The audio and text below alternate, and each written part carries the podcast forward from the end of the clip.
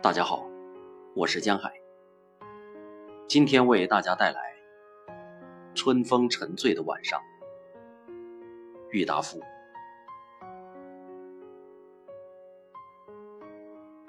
我与贱婢的同居者的第一次相遇，是在搬来的那天午后。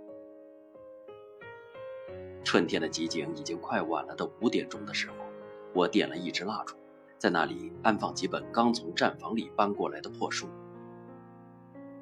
先把它们叠成了两方堆，一堆小些，一堆大些。然后把两个二尺长的装画的画架附在大一点的那堆书上。因为我的器具都卖完了，这一堆书和画架白天要当写字台，晚上可当床睡的。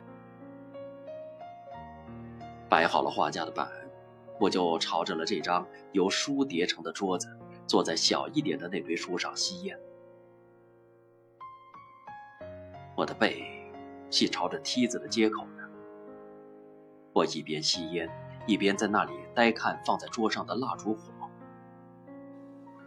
忽而听见梯子口上起了响动，回头一看，我只见了一个自家的扩大的投射影子，此外什么也辨不出来。但我的听觉分明告诉我说，有人上来了。我向暗中凝视了几秒钟，一个圆形灰白的面貌、半截纤细的女人的身体，方才映到我的眼帘上来。一见了她的容貌，我就知道她是我的贱婢的同居者。因为我来找房子的时候，那房主的老人便告诉我说，这屋里除了他一个人之外，楼上只住着一个女工。我一则喜欢房价的便宜。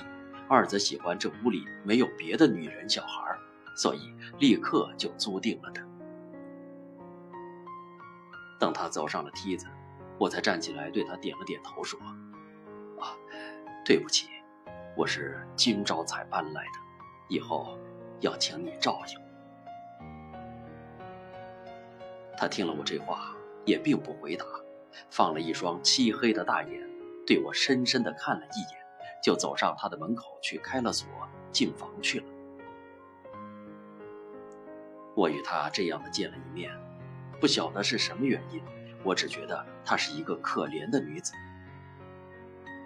她高高的鼻梁，灰白长圆的面貌，清瘦不高的身体，好像都是表明她是可怜的特征。但是。当时正为了生活问题在那里操心的我，也无暇去怜惜这还未曾失业的女工。过了几分钟，我又动也不动地坐在那一小堆书上，看蜡烛光了。